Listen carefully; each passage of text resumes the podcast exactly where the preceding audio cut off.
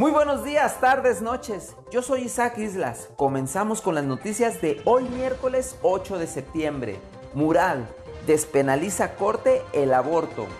Por unanimidad, la Suprema Corte de Justicia de la Nación declaró inconstitucional penalizar el aborto voluntario.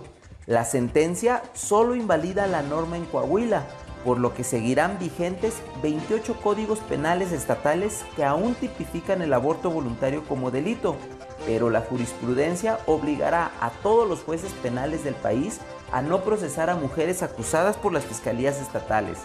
En caso de que se abra algún proceso, la justicia federal podrá cancelarlo por medio del amparo. Diario NTR. Falla gobierno a sus trabajadores. De acuerdo con datos del INEGI y del propio IPEJAL, en 2013 el 52.7% de los trabajadores estatales en Jalisco estaba afiliado a pensiones, pero en 2018 tuvo una caída a menos de una cuarta parte. El gobierno del estado ha eludido su responsabilidad como patrón al no otorgar prestaciones a sus trabajadores, pero también provoca reducción en las aportaciones.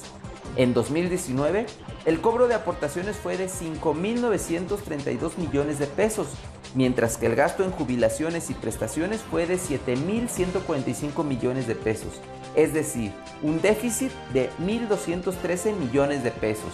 El informador recorta un fondo de desastres. Aunque Jalisco no extinguió su fondo para la atención a desastres naturales como sucedió a nivel federal, el gobierno del estado etiquetó en su presupuesto de este año una bolsa de solo 50 millones de pesos, lo que representa la partida más baja desde el 2016. Con las primeras afectaciones del presente temporal y hasta julio pasado, ya se habían ejercido 24 millones de ese fondo. El gobernador estimó que serán necesarios 350 millones de pesos para resarcir los daños que dejó el huracán Nora. Al fondo estatal le restan poco más de 25 millones.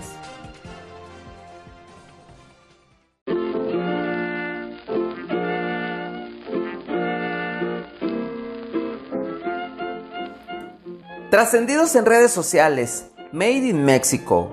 Septiembre, mes de la patria, también conocido como mes del testamento, ya se vislumbra considerarlo mes de los temblores. Anoche, un nuevo sismo de 7.1 grados en la escala de Richter sacudió el puerto de Acapulco. El movimiento se sintió en ciudades del centro, sur y occidente del país. Hasta el momento se han reportado múltiples daños materiales y una persona oxisa en Guerrero. Don Leyes. En la policía de Guadalajara se toman muy en serio las jornadas de vacunación anti-COVID que hasta su botarga acudió a recibir el biológico para así motivar a la sociedad en general a cumplir con este proceso preventivo. Enhorabuena por ese ingenio.